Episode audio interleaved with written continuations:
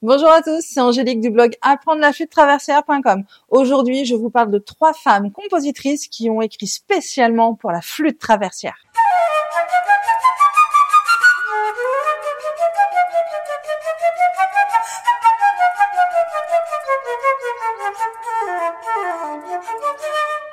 Les femmes compositrices ont toujours existé, mais elles ont dû ruser pour faire jouer leur musique. Et parmi toutes ces femmes, j'en ai retenu trois qui ont écrit spécialement pour la flûte traversière.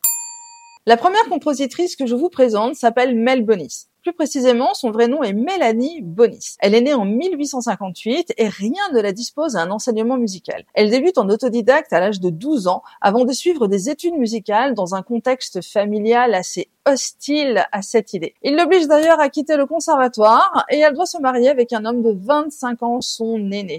Et il lui faut plusieurs années avant de revenir à la composition. Elle écrit une centaine d'œuvres et elle est jouée dans les salons parisiens, mais malheureusement pas dans les grandes salles. Elle laisse quelques œuvres pour flûte, parmi lesquelles un air vaudois, une pièce, une flûte soupir, alors moi j'adore le titre, et aussi une sonate. Sa sonate pour flûte et piano est sa partition la plus célèbre pour flûte.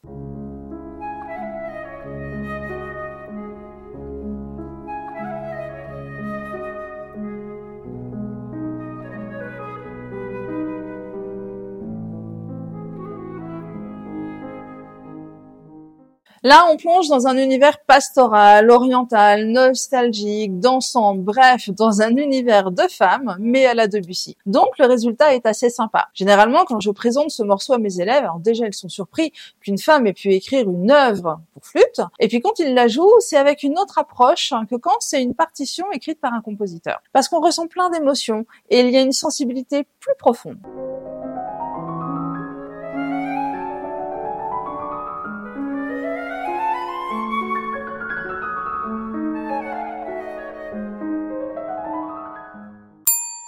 La seconde femme compositrice s'appelle Cécile Chaminade. Elle est très connue dans le milieu flûtistique. Elle est contemporaine de Melmonis, puisqu'elle est née en 1857. Elle est surnommée le Petit Mozart par Georges Bizet lui-même. Vous savez, celui qui a écrit Carmen et l'Arlésienne. On joue souvent à la flûte d'ailleurs. C'est Bizet qui l'encourage à suivre des études et à composer. Elle laisse derrière elle plus de 400 œuvres. C'est juste énorme. Son œuvre la plus jouée pour flûte est le concertino. C'est une épreuve de concours, carrément. Donc, elle s'adresse à des musiciens très avancés, confirmés. C'est vraiment une œuvre virtuose, une œuvre de concert.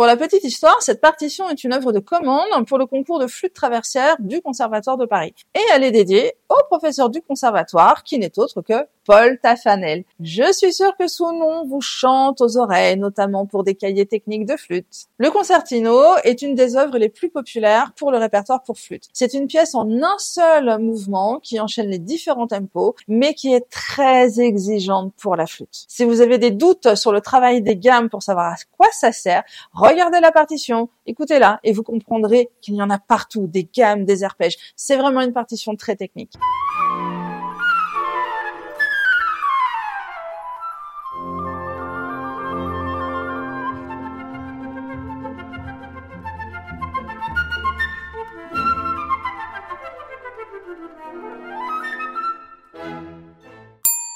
La troisième femme compositrice est Germaine Taillefer. Alors son vrai nom est Germaine Taillefesse. Elle est surtout connue pour avoir fait partie du groupe des six au début du XXe siècle. Malheureusement, sa vie et son œuvre restent assez méconnues. Alors on va pas forcément chercher ses œuvres pour les jouer, et pourtant elles sont vraiment géniales. Germaine Taillefer entre au conservatoire à l'insu de son père qui refusait d'entendre parler de musique. Je cite, faire le conservatoire ou le trottoir à Saint-Michel, c'est pareil. Heureusement qu'on a quand même progressé.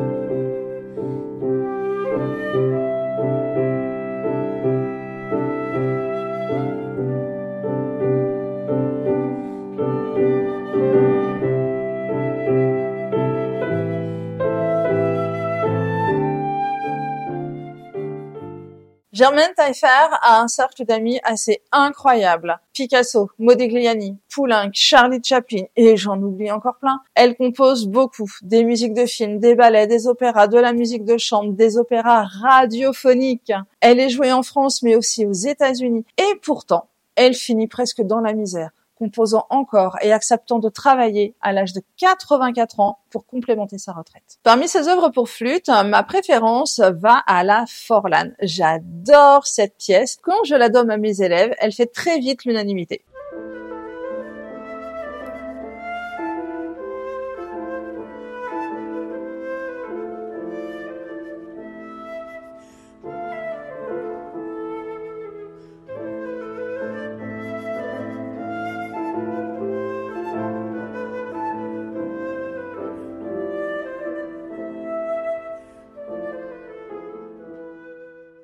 La Forlane a été écrite en 1972 et sa particularité est que Germaine l'écrit dans un style néoclassique qu'elle aime bien, dans lequel elle est à l'aise, mais c'est surtout un style d'époque moderne, disparu depuis très longtemps. Les appoggiatures donnent un charme particulier à cette partition qui permet de s'exprimer avec facilité.